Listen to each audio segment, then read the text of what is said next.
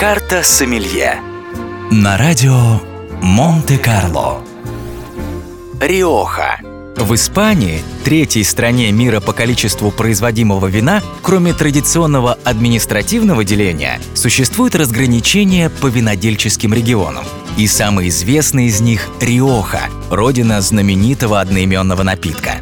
Именно вина Риохи первыми получили наивысший статус качества ДОКа, принятый в Испании. И не случайно, ведь это напитки самого высокого класса.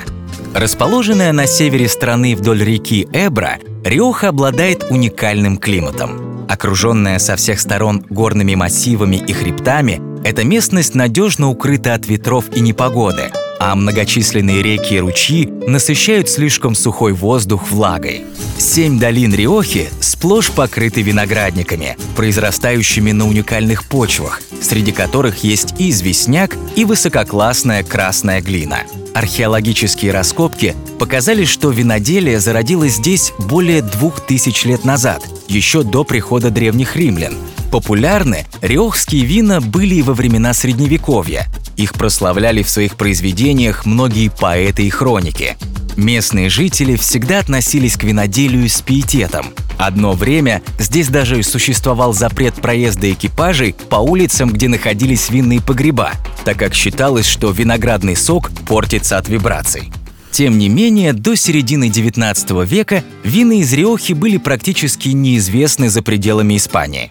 Все изменил случай. Когда большую часть виноградников во Франции поразила филоксера, виноделы обратили внимание на Риоху, похожую на Бордо по климатическим характеристикам, и стали ввозить оттуда лозу. Испанцы же переняли у французов методику выдерживания в бочках. Сейчас большинство напитков в регионе выдерживают в дубовых бочках неизменного объема – 225 литров. Срок выдержки колеблется и может доходить до трех лет. Чем он выше, тем более дорогим и качественным считается вино. Карта сомелье на радио Монте-Карло.